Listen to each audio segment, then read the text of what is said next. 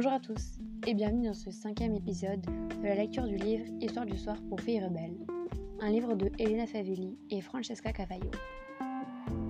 Aux filles rebelles du monde entier, rêvez plus grand, visez plus haut, luttez plus fort, et dans le doute rappelez-vous, vous avez raison. Amena Gurim Fakim, présidente et scientifique. Sur une île de l'océan Indien, vivait une jeune fille qui voulait tout savoir des plantes. Elle s'appelait Amena. Amena s'intéressa à la biodiversité. Elle analysa les propriétés de centaines d'herbes et de fleurs aromatiques. Puis elle se rendit dans les villages reculés pour que les guérisseurs lui enseignent leur utilisation rituelle des plantes. Pour Amena, les plantes étaient des amis. Son arbre préféré était le baobab en raison de ses nombreux bienfaits. Son tronc stocke l'eau, ses feuilles peuvent guérir les infections et ses fruits, appelés pains de cygne, contiennent davantage de protéines que le lait humain.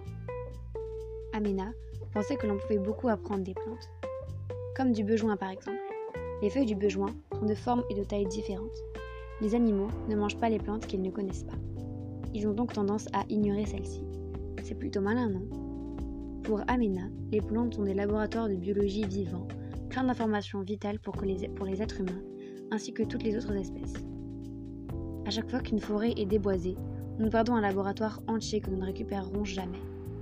Amela Gurim a été élue présidente de la République de Maurice. Chaque jour, elle se bat pour tous les habitants de son pays, les hommes, les animaux et bien entendu les plantes. Née le 17, 17 octobre 1959, République de Maurice. Les plantes humbles cachent des secrets surprenants. Amena Gurim Faki.